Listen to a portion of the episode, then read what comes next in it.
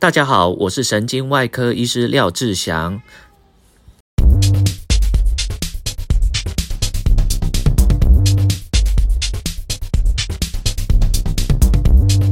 现在是中午时间，我在嘉荣。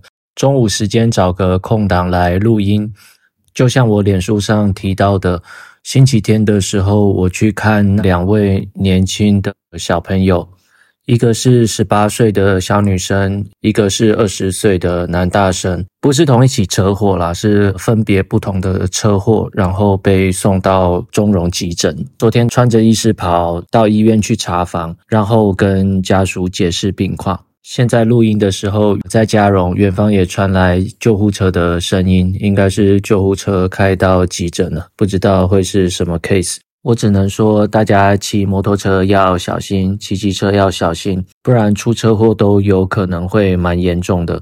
这个在神经外科其实是日常啦，就真的是神经外科医师的日常，每个地方每天都会有头部外伤的患者。那只是这些东西通常不是很大条，就不会出现在新闻上。但是每天因为车祸，不管是摩托车的车祸、汽车的车祸，拿走的人命应该是比这些凶杀案啊、斗殴啊什么来的多很多。被载的乘客也是要小心啦，载你的人他开车或骑车的规矩不是很好，有可能。牺牲的会是 牺牲的会是你自己，就是坐在后面的那个人。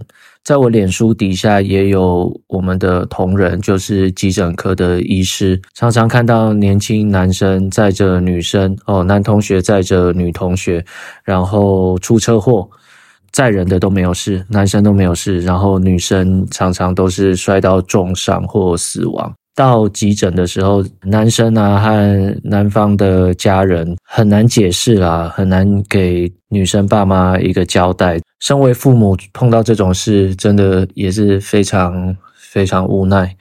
一边非常无奈，一边伤痛欲绝，这个都是大家不希望发生的。我自己也会跟我的女儿说，当然她现在才国中而已。我想我以后一定会告诫她，不要随便让人家载，因为你不知道载你的人他到底注不注意安全。如果不注意的话，那你就要赶快下车，宁愿坐计程车也好。自己的命还是自己要顾好，不要把自己的命交到别人的手上。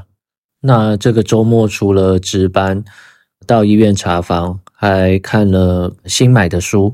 这个是我在 Amazon 上面订的书。那这个书从海上飘过来，飘到家里了，所以赶紧拿出来拆封看一下。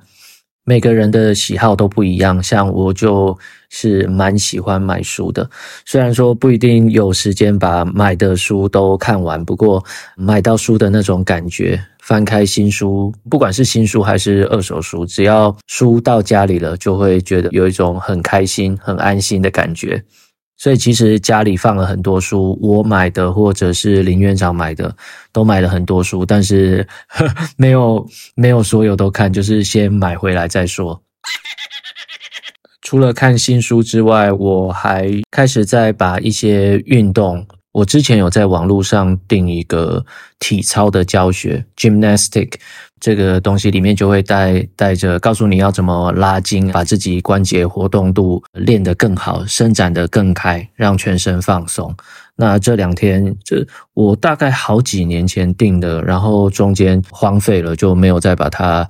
找出来看，所以昨天利用一些时间再把它找出来复习一下，开始在做拉拉筋的这些运动。其实从今年中开始，我就去上瑜伽课，跟着瑜伽老师一起做一些瑜伽的运动，把背部啊、肩颈、腰臀平常没有用到的肌肉，再借由锻炼瑜伽，把这些肌肉唤醒。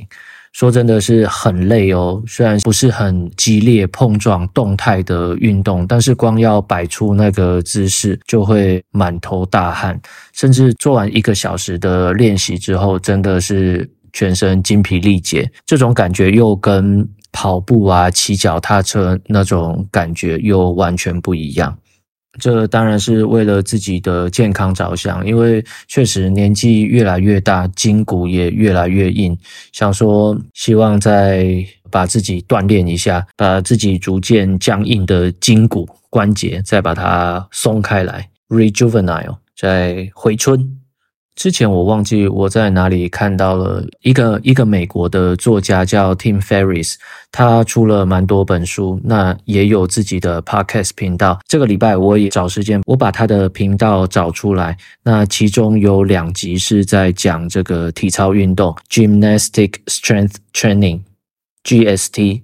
那他访问的来宾是美国国家队冠军教练，那来分享他自己的一些经验。他其实后来我发现这个频道他讲的内容非常的专精，不是说专精，而是非常的细节。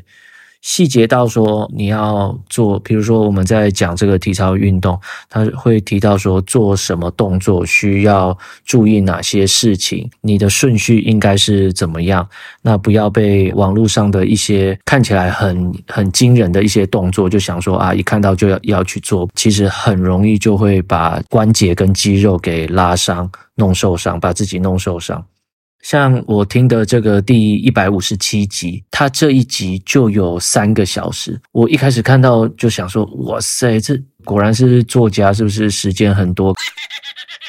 可以访问一个人，就直接这样子对谈，对谈三个小时。光看到这个时间就吓到了。不过，因为这个也是我自己蛮有兴趣的一个部分，我对体操、瑜伽这些都还蛮有兴趣的，所以认真去听，真的听下去之后，觉得收获非常丰富。当然，讲的不只有体操，还有一些训练的态度和方式，一些概念，真的很受用。当然，这些都是讲英文啦，那所以在吸收的部分，应该因为它就是一个很轻松的对谈，除了里面一些人物提到的人名我不是很清楚之外，那我想吸收大概九成九成五。至于他们讲话背后的一些含义，可能没有真正去训练的人是没有办法体会。不过大致上他们所提的观念，我是也都蛮认同的。这些观念跟一般工作上做人做事的道理啊、原则，其实都还蛮相近的。当然有很多细节的部分了。总体而言，就是很有趣。像我自己对运动是蛮有兴趣的，虽然说嗯不是特别专精，没有特别专长。从小的时候，男生嘛，大概就喜欢打篮球。我对棒球是没有特别的兴趣，虽然也有参参加过那个时报鹰，那个时候还有时报鹰，时报鹰的棒球夏令营的样子，我跟我姐一起去参加。后来上了国中。高中当然就是打篮球，那个时候我爸还特别为了我在家的后院，一个小小的后院弄了一个篮球框，标准的篮球框，我可以练习投篮这样子。我们家后院其实不大，你可能跨个两大步，这个是它的宽度，大概两大步就墙到墙了，长度大概是六大步。我爸那个时候就在后院挖了一个大洞，然后灌水泥。是的，一开始看到也是蛮蛮压抑的，就是挖了一个大洞，然后灌水泥，然后把这个篮球框。固定在这个水泥上面，这样子比较稳固。因为之前后院是有土的，把水泥灌进去之后，整个会比较稳固。无聊的时候就会在后院练习投篮，也仅止于投篮啊。所以其他什么带球啊、运球啊、跨步上篮啊这些，大概是没有 没有去特别练习，就单纯活动一下筋骨。到了可能是。国三嘛，国三或者是高一，那个时候，我爸又在后院又钓了一个拳击用的离心球。念书念一念无聊，就会到后院去打一下这个离心球。我刚刚 Google 它的名称好像是速度球 （punching ball），这些都只是非常非常浅的嗜好，并没有真的很认真去练习。上大学就有踢足球，参加足球队。学校的足球队也有去参加大专杯比赛，在大专杯比赛我还有进过球哦，我记得是对东华，对上东华大学吧，我有进球，哇，超爽的。那有学过一段时间的跆拳道，那个时候有拿到黑带，也有去参加这个跆拳道的大专杯，第一轮就被打下来。一开始在比赛的过程还被踢到胯下，痛苦的倒在地上，非常好笑。听说跟我对打，第一轮跟我对打的那个选手是拿到这个冠军，所以自己算是。相 签运相当差，第一轮就对上当年的冠军。后来在住院时间就没有运动，当了主治医师之后，开始在锻炼身体。之前有玩三铁，就是游泳、骑脚踏车和跑步。这些年来，临床的业务量逐渐变大之后，就把这些运动又都放弃了，甚至中间有在压力很大的时候，一度开始抽烟喝酒。这个当然都是不好的示范，不好的习惯。我是绝对不敢在林院长面前抽烟，不然被他看到，他大概就会要跟我离婚。而这些都是事后，事后再回过头来讲，所以都已经戒烟了。我想应该讲出来也没有关系。所以戒烟戒了几年，那最近就像我之前讲的，再重新把以前喜欢的瑜伽啊这些运动再慢慢重拾回来，看能不能让自己变得体能上、体能状态变得更好。希望能够持之以恒。说说真的，这些东西啊，不管是工作上或者是运动，最重要的就是持之以恒，能够持续稳定的输出，持续稳定的做下去，真的是非常困难，也非常重要。还有一件事情，就是在我拿起手机录音前，接到一个很重要的讯息，希望之后一切都会顺顺利利。对了，我我今天早上发一个文说，那个林院长昨天早上约我看 Netflix 的贝克汉，我就突然觉得很奇怪，诶，你你为什么要约我看这个贝克汉？你又没有踢足球，你又不是足球的粉丝，那你好像也不是贝克汉的粉丝啊。我就问他说，怎么了吗？你是觉得贝克汉很帅吗？呃，林院长就说没有啊。我是觉得维多利亚很辛苦，他就开始说：“哦，这个女生啊，维多利亚做了多少多少事情，贝克汉这其他事情都完全不管啊。”他说他想要找我一起看这个贝克汉，我那天就想，我这这看下去好像好像有点不妙。所以我就赶紧说哦，对了对了，我我还要去医院看病人。那我我把女儿再去上补习班，我就去医院查房好了，就赶快钻出去，赶快 赶快跑到医院去查房啊，做做做一些事情这样子。然后我今天早上会发这篇文章的原因是，早上起来在滑手机的时候，突然看到 Facebook 上面有推荐文，可能是影片中的片段吧。就是维多利亚受访的时候说，他们从小就是在这个劳工阶级啊，要工作的很努力啊，算是简单来讲，就是说自己是属于这个劳工阶层的。这个是维多利亚受访的时候讲到的。然后贝克汉就从旁边冒出头说。你你再说一次，那我问你，那我问你，你小时候你爸是开什么车载你去学校？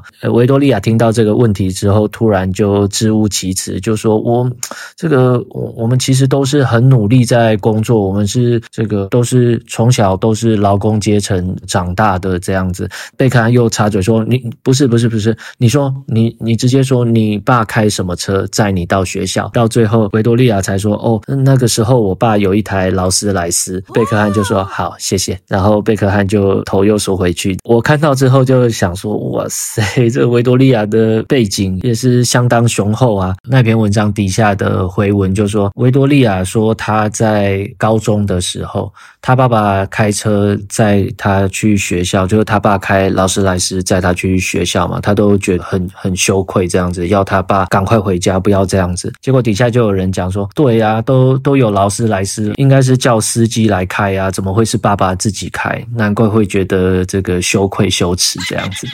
我觉得真的是，这真的是贫穷限制了我的想象。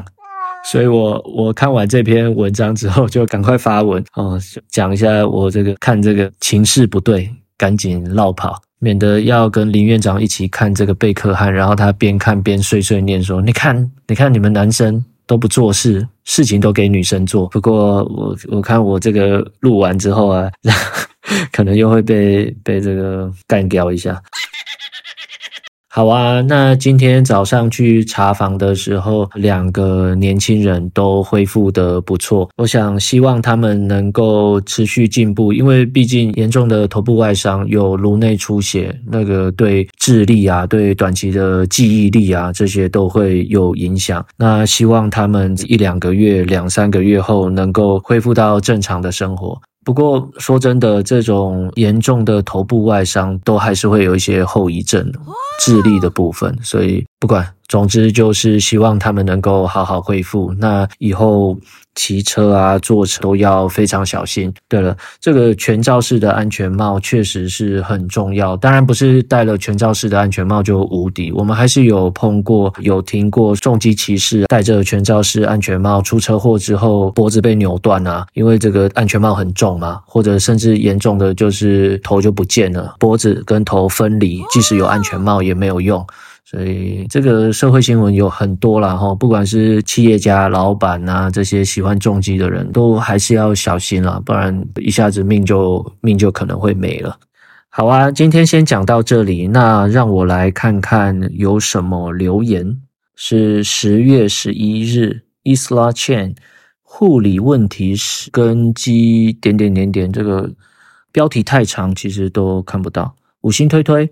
Hello，廖医师，听完你 Episode Seven and Eight，与你分享，护理师的薪水跟一般薪资结构一样，多的是上课有薪水或是厂商福利。你开的都是神外的刀，很多自费。护理师时得到的跟你得到不同，你待的又是中部顶标的医院，希望医院跟你都可以培养你的团队哦。这个。这个医师的薪资结构确实跟护理师是不一样的。那公立医院跟私立医院又不一样。私立医院基本上基本上薪资可以给得很高啦，那甚至就是把医生当成合伙人，这样子就好像是税的部分吧，还是什么可以可以减少？这我不知道，实在是不知道。护理师跟一般薪资结构一样。多的是上课有薪水或是厂商福利，这句话我不是很认同诶，应该，但是当然我不是护理师啊，那只要你问护理师就知道说，上课有薪水或或是厂商福利，这个可能不是这样子诶，我不知道你是做什么工作的啦，所以。所以我不知道为什么你会讲出这样的话。另外，最后一句是说，希望医院跟你都可以培养你的团队哦。光这句话就就事实就完全不是这样啊。就是说，呵 呵这个没有，我没有办法对你讲的话有什么什么回应，因为很显然你会讲这句话，就你可能不是待在医疗圈的。好啊，二零二三年十月十六日。Feng Fenny 是是这样子念吗？F E N G N E，温暖且有知识性，五星推推。最近我十五岁的儿子也非常喜欢廖医师的频道，儿子听得津津有味，很欣赏廖医师的生活与工作态度，对一个十五岁高中生的求学读书生涯也有了不一样的启发。希望廖医师可以一直聊下去，期待您的更新。哦，感谢。爱您，没想到你的儿子也会听我的频道。我以为啦，齁，我以为这个频道的年龄层应该是跟 或或许是跟我一样大，或者是更更高。我不知道诶，这个五六十岁有人用 Podcast 的多吗？我不知道。这个像我四十几岁的大叔，那三十几岁的会听吗？我不知道，我真的我也没有。这个好像也。没有什么后台数据可以看说，啊，你听的观众年龄层到底是多少？不知道诶，我不知道这个要从哪里去看。那当然很感谢，很感谢你儿子喜欢听我的频道，希望啦，希望能对他有一些启发。就是一个大叔碎碎念，然后内容如果对他有一些启发，那我真的非常高兴。感谢，爱您。再来是礼拜二，应该是上个礼拜二。K D dash F 讲得很清楚，五星推推，五星推推，讲得越来越好，加油！好啊，那希望希望有听我 Podcast 频道的听众的朋友，可以多帮我撰写评论留言，这样子我也才可以再继续念 念留言。好啦，那今天就先录到这样喽，拜拜。